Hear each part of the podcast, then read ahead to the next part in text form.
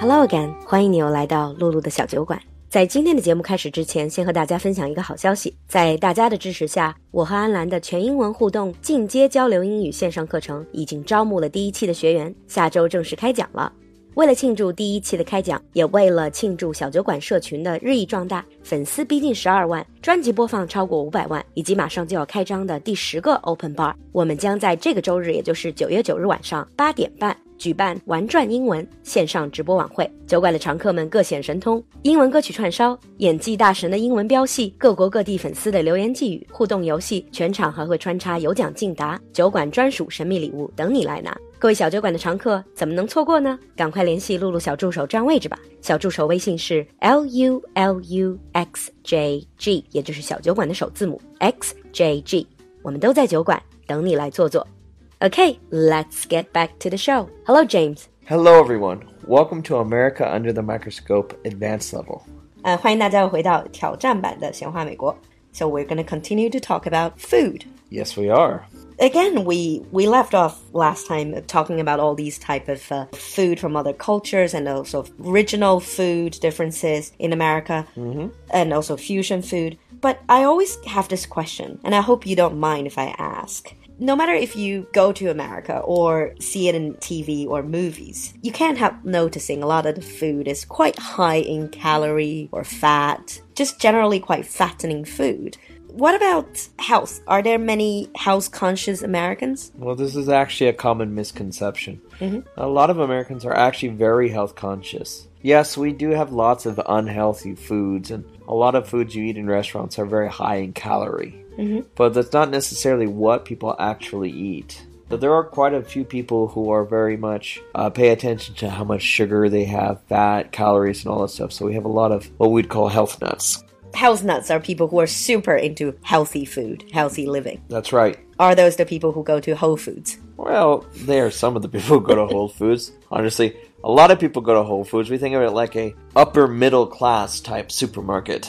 Ah, so it is also related to income. Yeah. So Whole Foods, they are more a grocery store for the super organic, natural produce. Well, that's what they market themselves as. And so their products usually are more expensive. They don't usually sell a lot of the other big brands. They mostly just sell their own stuff, focus on organic, uh, non GMO stuff. So things too cost more. Another thing that I have noticed is that I think it's because you, the United States is a nation of immigrants, and people are quite adventurous when it comes to food. Yeah, quite a lot of Americans really like to try new flavors, new ingredients, new things. They want have more experiences because they get kind of bored. Well, eh, they're lucky because they have a lot of variety that they can try. True. You also have a lot of foodies. Ah, yes, we do have a lot of people who are what we call foodies. So people who are just super interested in trying new things, and a lot of them will have blogs and they'll report on these things they tried and these new trendy restaurants. They're the ones who said, Hold on, let me take some pictures. I'll blog it. Well, yeah, that's the stereotype.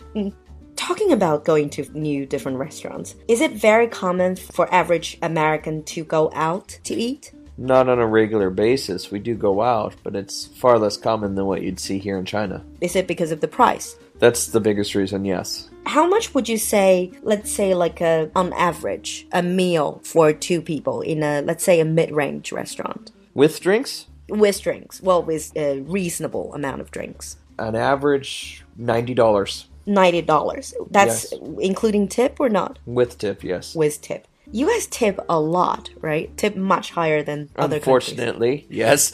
So, for example, in Europe and in the UK, you tip 10 to 15%. What is the American percentage? 15 to 20%. So, if I leave a 10% tip, that's considered too cheap. Well, if you were by yourself, no one would notice, and the waiter or waitress might be a little upset, but you would never see it. Mm-hmm. If you were among a group, you would never do that because you would lose face. Oh, so if you're with a group of people, everyone try to tip 15 to 20% Well, if you're in a group of people, you try to tip 15 to 20% as the group as a group. because otherwise you'd look bad amongst your colleagues. so, that's a, some sort of hidden rules there. And all Americans are okay with this? No. A lot of Americans dislike tipping, um, but we tip anyways because it's just ingrained in our culture. There are movements in America, and some restaurants have done away with tipping. They've instead of having you tip, they just include it in the price of food, so you're already paying for it. That sounds even worse because then you're forced to tip, essentially. Well, the big reason for tipping in America is because a lot of waiters and waitresses get paid very low wages, Oh, they get paid minimum wage, below minimum wage. They're- below minimum wage. And a lot of places they're actually excluded from minimum wage. Why? Because they get tip. Exactly. So no It's- wonder if you don't tip them. They get very upset, yes. And uh, what about like, for example, in China we have so many apps for food delivery. Is that very common for Americans to do to call in, call the food in? Uh, for most places in America, the only thing you can have delivered is pizza. In big cities like New York, you can usually get some other things that are in your nearby neighborhood. But beyond that, it's not that common because the cost is just too high. Uh, the labor costs for a delivery guy. Yep. Well, why is pizza okay? You also need a delivery guy. Usually because a delivery guy can deliver several different pizzas along a route. Uh, pizzas cost more, so it's a little bit more worthwhile, and usually delivery isn't free. I see. And uh, sometimes you see this thing called food trucks. I think. Oh, I miss those so much. What are food trucks? Well, food trucks are basically they're mobile restaurants, or mobile kitchens would be a better uh, description. It's like 移动移动餐车. What kind of food do they serve? Do, do they just serve fast food? No, well, yeah, some serve fast foods, but some adventurous business owners try to make some gourmet food, but sell it in a non gourmet atmosphere. Gourmet food? Do they charge gourmet price? No, because they don't have to worry about the atmosphere, the cost of uh, renting a place. They have the kitchen, so they charge you more close to food costs and labor costs. Oh, so it's like a quirky way of eating very good food. It is. And what was your last food truck experience? What did you eat? Uh, the last food truck I've eaten at um, was in New York, and it wasn't anything fancy. It was a simple falafel rest- uh, food truck. Falafel that's Middle Eastern. Yeah, Was it good? pretty good. Yeah. Good, good. The last one we're coming at is uh, sometimes you see it in movies. This is, I think, it's for it's for charity purposes. It's for homeless people and people who cannot afford to feed themselves. You have something called soup kitchens. Yeah, soup kitchens are basically, well, they are charities, usually run by an- some organization or a church, and they feed homeless people or needy people. We also have things called food banks, which give needy families uh, foods so they can cook at home. Ah, so a soup kitchen is like a, a type of dining. Uh, Well, it'd be very basic. It's not like you sit down and order. You go in and they have this, this, this, and they give you that.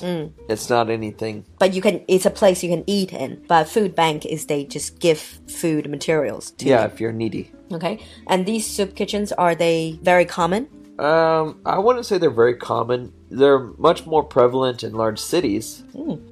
so i think we pretty much covered a lot of topics uh, relating to american food Yeah, and we want to hear from you. So If any of you who've been to America and tried any interesting or unique dishes while you were there, please let us know in the comments. We'd really love to hear from you. we'll see you next time Bye. bye